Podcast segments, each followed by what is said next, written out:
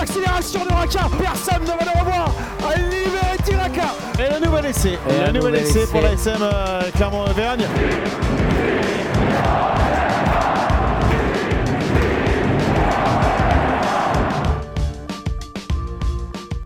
Salut et bienvenue dans l'épisode 33 du podcast Ici Montferrand, le podcast qui s'intéresse à l'actualité de la SM Clermont avec aujourd'hui Christophe Buron, Arnaud Claire, Manu Caillot. Messieurs, bonjour. Bonjour. Salut, Martial. toi, Marcel. Alors, le débat du jour, Franck Azema doit-il mettre hors jeu Verne Cotter Nous évoquerons bien évidemment, euh, messieurs, le match de samedi entre la SM et Montpellier lors de l'ultime euh, journée de phase régulière du top 14, un match qui n'est pas sans enjeu.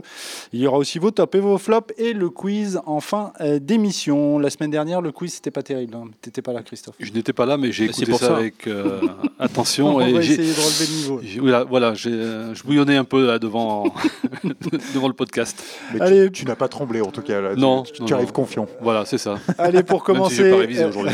pour commencer les trois infos, la première elle concerne Étienne Falgou qui a eu la bonne idée de prendre un carton jaune face à Toulon. Alors c'est un peu surprenant de dire ça. Il sera suspendu pour le match contre Montpellier, mais euh, parce que c'était son troisième carton jaune cette saison.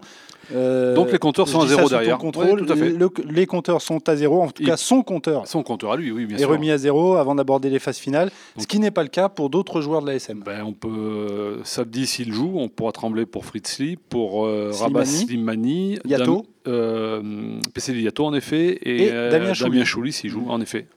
Et la deuxième info, justement, elle concerne Damien Chouli qui s'apprête à quitter euh, l'ASM. Alors, on, on l'annonçait à Perpignan depuis euh, plusieurs semaines, c'est désormais officiel depuis jeudi. Euh, Damien Chouli qui a signé un contrat de deux ans en faveur de l'USAP où il a évolué de 2007 à 2012. C'est même un 2 plus 1, m'a-t-il dit, donc euh, il y a possibilité de, de 3 ans. Donc là, les calculs sont vite faits. voilà. Et puis la troisième info, elle concerne euh, Camille Lopez, qui lui reste à l'ASM. hein. Il a signé une prolongation de contrat de trois ans. Le demi d'ouverture est lié à l'ASM jusqu'en 2023. Alors Franck Azema souligne euh, son influence sur le jeu de l'ASM, ça euh, on comprend bien, mais aussi son, rôle prépondérant dans la vie de vestiaire. C'est important ça aussi, c'est un, c'est- paramètre. C'est un, leader de jeu de par son poste, mais c'est devenu aussi un leader dans, de, de groupe, je pense, oui. Euh, on connaît ses affinités avec Morgan Parra, qui est lui le patron, euh, et, et de terrain et de, et de vestiaire. Et il s'est inscrit un petit peu dans, dans les pas de, de Morgan Parra, et c'est vrai qu'il a pris peut-être un peu plus d'épaisseur. C'est quelque chose qu'on a du mal à mesurer vu de l'extérieur, vu qu'on fréquente pas, on n'est pas Mhm. ni aux entraînements, ni dans la vie du groupe. Mais apparemment, oui, Camille Lopez, euh, bah, il pèse de plus en plus. Mm. Mais notamment, de- enfin, face à la presse, quand on le rencontre, il est d'humeur égale, on va dire. C'est quelqu'un qui. Oh, bah, c'est un charmant garçon, oui, tout à fait. L'épisode 33 du podcast Ici Montferrand se poursuit avec maintenant l'heure du débat et une question euh, toute simple qui peut intriguer celles et ceux euh, qui ne s'intéressent que de loin à l'actualité du rugby. Franck Azema doit-il mettre hors jeu Verne Cotter? Alors pourquoi cette question? Mais Parce que Montpellier est toujours en course pour intégrer le top 6 et donc euh, pour disputer euh, les phases finales. hein. On va jeter d'ailleurs un œil sur le classement du top 14 et on s'aperçoit que Montpellier jouera son, son destin donc samedi sur la pelouse du Michelin là où aucune équipe ne s'est imposée cette saison. Donc, Christophe, la question. Montpellier réussit bien Oui. ces derniers Voilà. Généralement. Franck Azema doit-il mettre hors jeu Verne Cotter Ben, pour mettre hors jeu Verne Cotter, il a intérêt de jouer l'évitement plutôt que l'affrontement parce qu'il fait pas le poids. il risque Oui. de prendre un Une joli question, tampon. euh, ouais, en un contre un, ouais, voilà, voilà. être, euh, En contre un euh, dans le duel, pas sûr que Franck s'en sorte, mais bon. Euh, oui, pour tout un tas de raisons, euh, Clermont a intérêt à. Bon, déjà, il faut, il faut signaler quelque chose qui, qui est très important c'est que depuis ce week-end, Montpellier a repris le- son destin en main, ce qui n'était pas le cas avant cette avant-dernière journée. Tout ça parce que euh, les Montpellier, Montpellier a battu le Stade français avec le point de bonus Mhm. offensif, à la 79e. la ouais. dernière, Oui, ouais, dans un match un peu dingo aussi, là, comme on en voit de plus en plus. Oui, je crois que c'est un, pilier qui a Oui, marqué. oui, c'est voilà, c'est hein. ça, ouais. Ouais. Et, et conjointement, euh, La Rochelle qui a été incapable de prendre un bonus défensif euh, au loup. Ce qui lui aurait euh, assuré euh, une petite marge de sécurité, enfin qui, qui aurait permis de rester dans la sixième place surtout. La Oui, parce que du coup, au classement, Ah bah, ils ont le même nombre de points. ils ont le même a- nombre de points. Mais il y a un petit avantage. Et un avantage pour Montpellier, parce que Montpellier a mis un bonus défensif, je crois, lors de sa défaite à La Rochelle, alors que La Rochelle n'a pas. Ça s'est fini à 4 à 0 euh, en point terrain à, Montpellier. Donc Montpellier a repris son destin en main. Mais par contre, euh, je crois que euh, les joueurs de Cotter vont venir ici en, n'ayant qu'une chose en tête, c'est de de gagner avec un bonus offensif parce qu'il ne faut pas trop se faire d'illusions. La Rochelle, euh, enfin bon, sauf si vraiment La Rochelle euh, ne fait pas le match qu'il faut, va gagner contre Bordeaux et peut évidemment, euh, bien évidemment, mettre un point Match de à bonus. domicile hein, pour La Rochelle. C'est- à, La Rochelle, Bordeaux, Bordeaux n'a- qui n'a plus rien à jouer, Bordeaux qui a plus rien à jouer, qui a pris- reste sur qui a- un match. euh, qui a pris un grand coup sur la tête avec ce match habitants catastrophiques hier. Ouais, euh, catastrophique. je crois Enfin, cette équipe est inconstante. 30 points, je crois, c'est ça Ah bah, ils sont fait 36, rattraper. 36 à 7. Mm. Et euh, ils prennent un 37 à 0 en seconde mi-temps. Enfin, Ouais, c'est une équipe ça. qui est euh, déconcertante. Donc, qui peut euh, en effet euh, laisser euh, flotter les rubans à De Flandre et La Rochelle s'imposer avec le bonus offensif. Si c'est le cas, ça impose à Montpellier de s'imposer avec le bonus offensif à Clermont.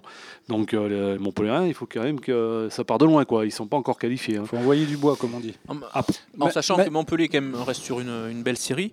Euh, Oui, il- mais enfin, déjà gagné avec 3, Ah oui, essais oui, d'écart au Michelin. Non, non, mais euh, euh, bien sûr. Mais euh, pour dire aussi la série quand même des qui était très mal partie dans ce championnat, à mon avis, il va peut-être en manquer un petit peu au bout, mais euh, depuis 8 matchs, ça fait 8 matchs consécutifs, me semble-t-il, où ils prennent au minimum un point. Il n'y a qu'une seule défaite lors des 8 derniers matchs. C'est une défaite d'un point au, au Racing, me semble-t-il, 27-26, si je dis pas de bêtises, Je crois que c'est Non. 26-25. mais- ou 26-25 Enfin, peut-être. euh, J'en suis pas sûr. hein, je- Euh, mais en tout cas, ça montre euh, le parcours, voilà, et la dynamique. Mais alors pour toi, Manu, euh, Depuis la- que- depuis la- 26-25, c'est bien ça. Depuis Alors- la huitième journée, ils n'avaient pas été dans les six premiers à Montpellier. Donc ça montre euh, vraiment qu'ils sont en train de Ah bah ils finir finissent, ils canon. finissent en boulet de canon. Ouais. Mais pour répondre à la question, parce que je n'ai pas répondu, euh, on a, on un peu digressé. longue On a un peu digressé. introduction. Euh, je pense qu'Azema, enfin, le, le- Azema a tout à fait euh, intérêt, enfin, la SM a tout à fait intérêt à faire le match qu'il faut contre Montpellier, déjà les battre. Euh, ne Donc les que écarter. Les écarter, la- mais ça sera, c'est pas, ce qu'ils vont poursuivre comme but. C'est pas leur objectif. Bien c'est sûr. pas, c'est pas d'éliminer euh, Montpellier, ou du moins ils vont pas le dire. Même si euh, il serait préférable de pas retrouver- Montpellier s'ils se qualifient, parce que euh, ils ont une belle tête de vainqueur, si je puis dire. Et C'est épais, ouais. D'équipe surprise, d'équipe surprise de, de la fin de saison, comme Castres l'a été l'année dernière, tout simplement parce que porté par un enthousiasme, par un, par un souffle nouveau, par, par une confiance acquise sur ces derniers mois de compétition.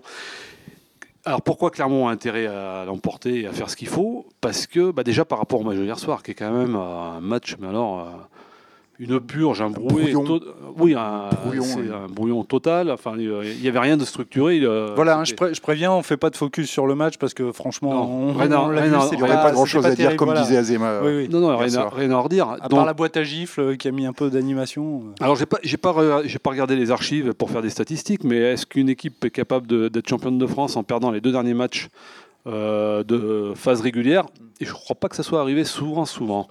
Donc, euh, l'ASM a intérêt à réenclencher la dynamique. Et, et ben Montpellier est l'adversaire idéal parce que Et c'est de un- faire d'une pierre deux coups, en quelque sorte. d'une paire de coups, mais je pense que c'est d'abord clairement avec lui-même qui a intérêt à sortir le match qu'il faut pour préparer d'abord la suite, les demi-finales. Alors évidemment, il va y a- c'est un peu à double tranchant parce que euh, refaire, faire un gros match, c'est-à-dire un engagement maxi et tout, euh, s'impliquer à fond, ça implique euh, justement de- bah, d'exposer des joueurs à des Mhm. blessures, c'est À des cartons jaunes. à des cartons jaunes, on va peut-être en reparler Mhm. à un moment. Donc, euh, je crois que pour reprendre le fil de leur saison et, et de ce sprint final, euh, ouais, Azema a intérêt de déborder vers le coteur. Alors, on va donner la parole à, à Manu. Toi, à ton Au- avis, euh, Manu, euh, au-delà Franck Azema a-t-il intérêt à, à mettre hors jeu Verne Cotter ou... faut pas se focaliser sur, euh, sur Montpellier. À mon avis, ce qui, ce qui est important pour Clermont surtout, c'est que c'est le dernier match avant les demi-finales. C'est la répétition gé- générale. Donc, comme disait Christophe, effectivement, le match d'hier n'a pas permis de faire le plein de confiance, c'est moins qu'on puisse dire. Euh, donc, il faut se retrouver, à mon avis, refaire un match plein avant les demi-finales. Il n'y a plus que celui-ci maintenant. Il y aura Donc, pas Franck de Azema barrage, veut s'occuper de son équipe avant tout. Je pense, parce qu'après, euh, très franchement, vu ce qu'a proposé l'ASM depuis le début euh, de la saison, je vois pas quel adversaire, même en demi-finale, certes sur un match, alors, je suis peut-être trop confiant, je ne sais pas, mais je vois Mhm. pas quel adversaire, même Montpellier, peut inquiéter euh, clairement. Moi, je suis, Euh, suis pas tout à fait d'accord. euh, Je suis pas tout à fait d'accord avec ça parce que, comme le disait Christophe, Montpellier, c'est euh, une belle tête de vainqueur. Je me permets de reprendre ton expression parce qu'elle est très juste. Mais alors, justement, Avec- je, je t'in- je t'interromps juste Ouais. 30 secondes pour dire que Laurent Campistron, qui est journaliste à, à l'équipe, que vous connaissez peut-être, euh, a déclaré il y a une semaine, il y a, il y a six jours exactement, Mhm. dans un podcast qui n'est pas le nôtre, mais qui est pas mal aussi. euh, je vois une équipe pour contrarier Clermont, c'est Montpellier. Si Montpellier parvient à se qualifier, cela va être dur de les arrêter. C'est Oui, parce avec ça oui, oui, je suis d'accord avec ça. C'est quand même une armada. C'est une équipe qui est compliquée à bouger. C'est on sait, c'est du défi physique permanent. Et euh, ouais, en phase finale, c'est une équipe qui peut être dangereuse, qui peut te faire des jouets, euh, avec euh, des, du talent à tous les postes. Là, il y a Nadolo qui revient, qui a, apparemment a fait un super match. Donc ouais, effectivement, Montpellier, euh, Montpellier a une belle pancarte de, de favoris s'il s'il parvient à se qualifier dans le top 6.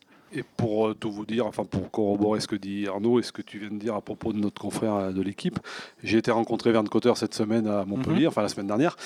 Et en effet, il m'a confirmé, euh, avec son petit sourire en coin et l'œil pétillant qu'on lui connaît, que s'il se qualifiait, il serait pénible à rencontrer pour tout le monde. Parce que justement, euh, les gars auront tout à gagner, rien à perdre. Et, euh, ils sortiront de nulle part. ça sera l'invité surprise de, de la dernière semaine. Et, euh, et là, c'est tout bénef. Et là, c'est vrai que ça, ça enlève une pression, mine de rien. Un club qui finit premier, qui est dans ses favoris, style le Stade Toulousain et un degré moins de Clermont, auront plus de pression. Ce genre d'équipe auront plus de pression parce qu'ils sont attendus. Ils doivent sont- tenir leur rang. quoi. Ouais, mais Voilà, ils doivent tenir leur rang. Montpellier, mais qui, qui aurait misé sur eux il y, a, il y a 15 jours, 3 semaines, voire euh, 2 ou 3 mois? Donc Après là, la défaite de Perpignan, rappelle-toi. qui aurait misé sur Cast l'année dernière avant la dernière journée? Il ne faut, Mhm. faut jamais oublier qu'ils se qualifient grâce à un résultat, je ne sais plus qui, enfin improbable. Et à la sortie, ils sont champions de France. Manu, tu voulais Non, enfin, je, euh, je suis plutôt confiant, moi, pour, pour, pour Clermont. Il y a quelques années de ça, effectivement, ce, que- ce côté pression, ce côté. Mais encore une fois, l'équipe a mûri, l'équipe a grandi et je, je suis confiant pour Clermont. Moi, je vois l'ASM en, en finale. Voilà. Mais alors, Moi, je rajoute, je me tromperai peut-être, euh, peut-être que je. si on ressortira si, le- si- voilà, si on regarde les, l'enregistrement. les- les déclarations des Montpelliérains depuis quelques matchs, on sent des mecs qui sont habités. Quoi. On sent un nou- nouvel état d'esprit dans le groupe. Je crois qu'Altrad les avait pris dans le vestiaire euh, pendant une heure après le match de Perpignan. Et vis- visiblement, ça a ressoudé le groupe. Et les mecs euh, sont habités par un état d'esprit euh, euh, qui peut tout renverser. Quoi. Et s'ils se qualifient dans le top 6 à la dernière journée, ouais, je- ça va être compliqué. Puis on va rappeler qu'ils ont perdu en finale. C'était eux les finalistes Ouais, l'année dernière. Cotter m'a expliqué que la, la rébellion était venue. Alors, peu- bon, il y a eu le discours du président, mais ça, c'est c'est grand- c'est du grand classique. Mais la rébellion est venue de- d'un d'un noyau de joueurs qui se, qui se sont dit, dit les choses en face, qui, Mhm. qui ont vraiment parlé entre eux. Hors staff, hein, euh, Comme on dit, ils se sont dit les choses. ils se sont dit les choses. Ils se sont regardés sont- dans la glace. Voilà. Ils ont peut-être été après se saouler à la bière, mais ça, ça, ça a ressoudé et ça les a ressoudés. Et le reste de l'équipe a adhéré au fait que ben voilà, il fallait qu'ils il fallait qu'ils proposent autre chose.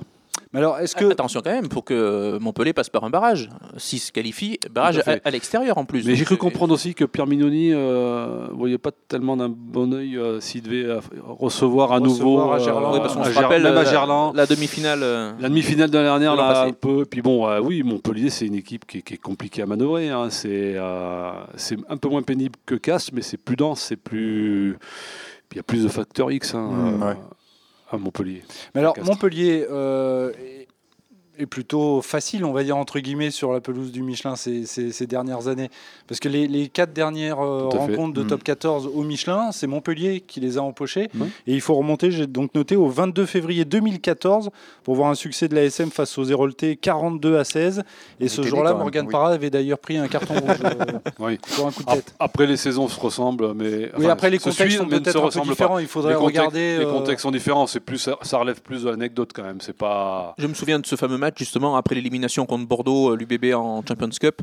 Euh, Montpellier s'était présenté au Michelin une semaine après. et On avait senti qu'elle clairement était encore marqué par cette élimination. On s'en Mhm. souvient, a euh, c'est rocambolesque aussi. Et, Avec, la, et la défaite de l'année dernière, euh, elle, s'est fait, elle, elle se construit, enfin, elle est scellée en toute fin de match. C'est au, mois de, dé- au mois de début janvier, je crois. Oui, c'est ça, C'était début janvier. Bon, euh, là, l'ASM était déjà dans le dur à cause des, des blessures, pas de charnière. Enfin bon, c'était c'était compliqué. Donc les contextes sont différents. C'est Mais pas- tout, tout ce que vous me dites là, moi je, je peux pas m'empêcher de penser que euh, Franck Azema, il a ça dans un coin de sa tête quand même, de se dire euh, si on gagne, Non. voilà, c'est l'occasion d'écarter quand même Ah, un, d'écarter, un- oui, voilà, oui, un rival. Parce que les quatre- qu'il les quatre défaites- poser des les quatre, les quatre défaites, ils s'en foutent. hein, faut être, Non, non, non, euh, bien voilà. sûr. Mais par non, contre, oui, d'écarter un rival, c'est pas la priorité. C'est pas, la priorité, c'est- mais pas ça, le- ça fait partie aussi d'une démarche Ça peut compter, stratégique entre guillemets. Ça serait une conséquence d'un bon match de l'ASM et une victoire de l'ASM qui éliminerait en effet un prétendant potentiel et sérieux euh, au titre s'il venait à se qualifier. Mais alors, on, on se rappelle qu'il y a quelques semaines, quand même, euh, je ne sais pas si vous étiez là tous les trois, mais euh, quand j'avais posé la question, vous m'aviez dit que euh, Castres était le pire adversaire de, pour, pour l'ASM. C'est toujours Oh, d'actualité ou Montpellier Pas pour l'ASM, euh, Castres est le pire adversaire pour tout le Pour monde. tout le monde. Parce que c'est vraiment des pénibles. C'est une équipe qui sait faire déjouer, qui sait mettre les mains et nez où il faut pour ralentir. Et sur, je dirais que les équipes qui jouent beaucoup, qui misent beaucoup sur le volume de jeu, style Toulouse et Clermont, en effet, ont plus de difficultés face à, à cette équipe de Castres. Après, Castres, Montpellier, le Racing euh, en demi, euh, de toute Ce façon. sera euh, difficile quoi, qu'il- quoi De toute qu'il façon, il arrive. faudra Peut-être peut- qu'il y aura l'atout de l'expérience et de la qualité de l'effectif face à, au Loup et à La Rochelle. Mais après, face aux autres, euh, il y aura match, hein, quoi qu'il arrive. Bon, allez, on va terminer avec un, petit pronostic. euh, Manu, est-ce que tu penses que Montpellier va, va le faire ou pas? Ce qui serait quand même une belle histoire, parce que c'est Non, je c'est pense presque pas. une remontada. Je pense Donc- pas parce que l'ASM va vouloir encore une fois euh, préparer sa demi-finale, euh, faire un match plein, finir devant son public euh, voilà, par une victoire. À mon avis, ils sont invaincus, ils n'ont pas perdu un match euh, cette saison. Euh, ils vont vouloir finir euh, effectivement invaincus chez eux. euh, donc c'est pour ça, je vois pas Montpellier euh, Donc penses l'exploit. que La. Rochelle va, sera le, le dernier qualifié entre, entre guillemets? tout à Arnaud? fait. Moi, je mettrais un petit billet aussi sur Clermont. Parce que je pense qu'ils vont vouloir réagir après la, le brouillon de, du stade Mayol et euh, avec euh, dans un coin de la tête éliminer, éliminer un adversaire sérieux aussi. Christophe, tu vois pas La Rochelle perdre euh, face à Bah, Bordeaux justement, j'allais sur ces terres. ah, Ah. il faut jamais oublier que ces dernières journées offrent toujours des surprises, Mhm. mais alors des trucs auxquels on n'avait pas pensé. Et, et On là, va rappeler que tous les matchs ont la même heure. Voilà, hein, c'est il faut, important de le il faut refaire les calculs. Imaginez une contre-perf de, de La Rochelle. Bah, un point de bonus défensif à- de Montpellier peut, les- peut suffire pour les qualifier, par exemple. Ce que je ne vois pas du tout, c'est une victoire bonifiée de Montpellier. Là, ça voudrait dire que la défense de Clermont euh, Oui. est passée à travers. Explosé. Il y a eu un truc, et ça serait vraiment bah, très mauvais signe pour la suite, pour les demi-finales. Il faut appeler un chat un chat. Euh, Donc, Montpellier peut gagner, prendre les 4 points, mais de l'autre côté, les- La Rochelle pas- peut pas les peut en 4 empocher points, pas les 4 points, parce que ça va être dur pour Montpellier de gagner ici quand même, même s'ils viennent pour chercher leur qualif. Euh, pour Clermont, c'est quasiment un quart de finale, quoi. Un quart de finale sans la pression du résultat. Alors, ils sont sûrs d'être en demi. Oui. Mais par contre, il faut qu'ils soient abordés comme un quart de finale. Très bien. Ben, messieurs, merci. Vous écoutez ici Montferrand, le podcast qui s'intéresse à l'actualité de la SM Clermont. Dans quelques minutes, euh, le quiz. Mais tout de suite, c'est l'heure des tops et des flops. On commence avec toi, Christophe. Ton top, s'il te plaît. Et même au top, euh, on parle de Montpellier, c'est un joueur de Montpellier qui s'appelle Yvan Rayac, qui a un 3 quarts centre de 23 ans, qui sort un peu de, pas de nulle part, parce qu'on l'a déjà vu un peu la saison dernière, un peu avant. Ce garçon me fait penser à, il y a quelques années, à Wesley Fofana, peut-être un poil moins explosif, mais euh,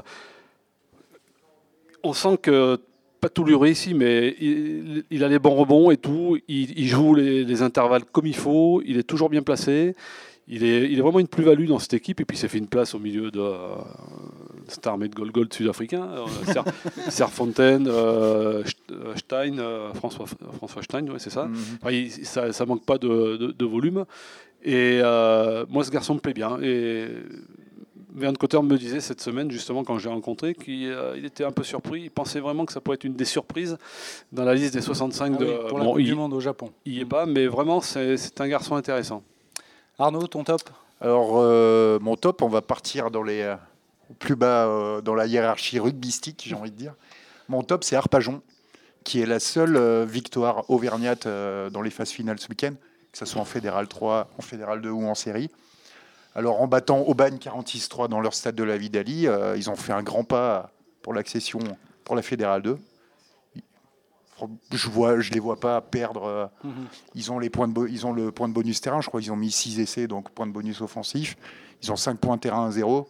Donc, balotage très favorable. Balotage très favorable, ouais. un pied, euh, un accident, là. euh, longue du petit pied euh, en fédéral 2. Ouais. Sauf s'ils ont tous un panarier au pied. Donc, euh, donc ils y sont. Quoi. Euh, Manu, ton top, s'il te plaît. Alors, euh, bah, c'est pareil, je vais rester dans, au niveau euh, amateur et je vais saluer tous les bénévoles euh, bah, qui font un boulot énorme, euh, inestimable, une force inestimable tous les week-ends. Euh, on a eu l'occasion de le constater avec, avec Histoire qu'on a suivi ce week-end où les bénévoles ont quand même préparé tous les repas pour les joueurs. Euh, alors c'est vrai qu'à Issoire, il y a un noyau de bénévoles très fort qui Le fait fameux repas tiré du sac. voilà, qui fait euh, la force de ce club. Mais euh, il n'y a pas qu'à Issoire, c'est dans tous les clubs. Et franchement, chapeau à eux parce que ben, sans eux, euh, tous ces clubs hein, de fédéral, de série, euh, même au niveau plus haut, hein, après, euh, ben, ne seraient pas là et ne pourraient pas faire tout ce qu'ils font. On passe à Issoire au Challenge Auvergne, l'énorme organisation, il y a le Challenge Ollier qui arrive aussi. Euh, Challenge Rodier, pardon. Euh, voilà, donc euh, chapeau à eux. Vous n'avez pas aidé à la plonge, Manuel? Non, non, non. euh, il y avait ce qu'il fallait. On va passer au flop, Christophe. Alors mon flop, une fois n'est pas coutume, parce que je j'aime pas faire ça, mais je suis obligé là de. C'est le RC Toulon. Non, c'est l'arbitrage de, de ce match, Ah. Toulon-ASM. Monsieur Blasco Baquet, que j'ai vraiment trouvé, mais alors pas du tout au niveau. euh, Avec l'avalanche de carton, c'est ça qui t'a pas plu? L'avalanche de carton, des décisions mais incohérentes, enfin sur les mêlées, euh, sur. euh, c'est- Enfin, il, il est nouveau hein, dans le panel, on va lui laisser le bénéfice du doute et qui, qui progresse, mais alors. euh, et puis bon, euh, d'entrée, quoi, on a senti quand même qu'il fallait pas gâcher la fête à Basta et Guirado, quoi. Enfin, franchement, euh, c'était un peu euh, jubilé, donc euh, voilà. Le carton rouge, il n'a pas pu faire autrement sur, parce que là, vraiment, les images sont flagrantes. L'autre, il lui met euh, deux Ouais, fois la main dans la figure. Qui prend le carton. Par rouge. contre, alors le, le jaune de Van der Merwe, on a beau, on a beau regarder les images dans tous les sens, on voit pas où, est- où a été le geste de nervosité de Van der Merwe. D'ailleurs, quand on voit sa réaction en bord de terrain à la télé, on comprend que lui non plus comprend pas quoi. Donc bah voilà, carton jaune, monsieur l'arbitre. voilà qui est fait. Ton flop, Arnaud. Mon flop, bah, c'est le match d'hier soir, hein, le, la- le brouillon rendu par Clermont, puis même par Toulon. Ils ont pas fait un. C'était pas un super match. hein, en même temps, tu plein t'y attendais pas, non Hein Tu t'y attendais pas. hein, Ah, un je m'attends toujours. euh, je, vous savez, je suis un grand romantique. C'est ça. Je ouais. m'attends rêveur. toujours Alors que moi, je suis un cynique. Un doux rêveur. un doux rêveur, un un- romantique, tout ce que vous voulez. Je m'attends toujours à, à des orgies de rugby. J'ai été servi hier soir. Voilà, ouais. Euh, je me souviens pas d'avoir vu Clermont aussi brouillon en touche. Je n'ai pas calculé le nombre de, de ballons perdus, mais je crois dans les 20 premières minutes, il y a 4 sur 5, je crois, sur, ce- sur leur propre Au, lancée. au total, je pense qu'on n'est pas loin de 7 ou 8 euh, ballons euh, égarés dans, les- dans la ligne. Ouais, hein, ce qui est énorme. Non, vraiment beaucoup d'imprécisions et un, un match à oublier. Allez, tu passes le ballon à Manu pour son flop. Oui, ben, pour l'UBB, euh, alors qu'il y a eu une très bonne idée de ressortir euh, le maillot euh, des Mm. 100 ans. euh, Mille c'était- Adamier. Voilà, c'était très beau. beau. Mais alors, cette équipe de, de alors par contre, qui est capable d'aller gagner effectivement à La Rochelle, euh, elle nous a tellement habitués à faire le yo-yo, euh, ils sont capables, on ne sait pas pourquoi, mais sur un coup d'éclat, d'aller faire un coup à l'extérieur. Mais enfin, c'est quand même Ah, une là, équipe. ce match était euh, impressionnant. et ça fait quand même plusieurs saisons que les Bordelais, ben voilà, on les, on les annonce dans les six et à Mhm. chaque fois ils n'y sont pas. Cette année, on disait c'est- bon, c'est la bonne, ils vont y être, ils n'y sont toujours pas. Alors je pense que Christophe Furios va avoir un énorme boulot à faire pour remettre tout ça d'aplomb. chantier. Voilà, mais le chantier est énorme. et puis voilà, enfin, la, la deuxième mi-temps d'hier euh, illustre quand même parfaitement euh, la saison. Enfin, le match d'hier illustre la saison. Une équipe capable de bien jouer par moment et puis de s'effondrer totalement Mais par la suite. Peut-être que Toulouse n'était pas descendu du bus euh, en première mi-temps. C'est ça. Voilà. Le réveil n'avait pas sonné. Ce podcast est bientôt terminé, mais avant de nous quitter, donc comme promis, place au quiz. Nous allons évoquer bien évidemment les duels entre Clermontois et Montpellierin, puisque c'est l'affiche du euh, prochain match. Ce sera donc euh, samedi, si je dis pas de bêtises, à 16h, c'est ça? 16h15. 16h15, très précisément. Allez, le 22 mars 2008, l'ASM s'impose à Montpellier 56 à 14. Donc grosse fessée. Euh, qui étaient ce jour-là les joueurs titulaires en deuxième ligne côté Clermontois? En Attendant. 2008, J'aurais tendance à dire qu'une mort priva, mais ça doit pas être ça. il y a Priva, Thibaut Priva, mais c'est pas que de mort. Qui c'est qui Son était camarade de deuxième ligne, un Français, qui Jacquet n'est plus à l'ASM, c'est Loïc Jacquet. Loïc Priva, Jacquet. Thibaut Priva, Ça va être compliqué, qui Arnaud. étaient Ouais. titulaires euh, ce jour-là. Le Le jour-là que Eric Béchu, qui était entraîneur de Montpellier, avait dit rugby, euh, là, clairement c'est du rugby de PlayStation parce que alors c'était ça rentrait comme dans du beurre. Je crois qu'il y avait eu un 21-0 en 9 minutes. Il y avait Benoît Babi qui jouait euh, et puis il y avait eu. Nalaga qui, qui commençait à percer les coffres forts. à Tire-Larigot. voilà. Le 3 septembre 2006, l'ASM humilie Montpellier, décidément, au Michelin, 55 à 7. Alors, est-ce que vous pouvez me citer la ligne des trois quarts de l'ASM au coup d'envoi? Quelle date, euh, cher ami? Euh, 2006, septembre 2006. Alors, c'est des noms. euh, voilà. ligne de trois quarts? C'est- Oui, c'est des Rougerie? noms euh, Rougerie? emblématiques. Malzieu, Il y a Floch. Rougerie, Rougerie et j'ai entendu Malzieu. Malzieu sur les ailes. Malzieu et Rougerie sur les ailes. Mhm. Et maintenant, il me faut les trois quarts centre. Canalé? Non, Tony March. Tony March et Marius Joubert. non, un Français. Benoît Babi. Non, qui s'est illustré euh, dans une euh, finale de bouclier européen. Chanel Voilà, Raphaël Raphaël, Chanal, c'est lui qui était associé à, à Marche au, au centre ce jour-là. Le 4 octobre 1997, on remonte un peu plus. On était nés encore. hein. Nous, On nous était étions, nous étions. L'ASM l'ASM en passe plus de 50 à Montpellier, s'impose 56 à 10. Au Michelin. Euh, Pouvez-vous me citer la charnière auvergnate au coup d'envoi, sachant, sachant que, je vous préviens, Gérald Merceron était titulaire au poste de trois quarts centre. Castagnane, Nicole.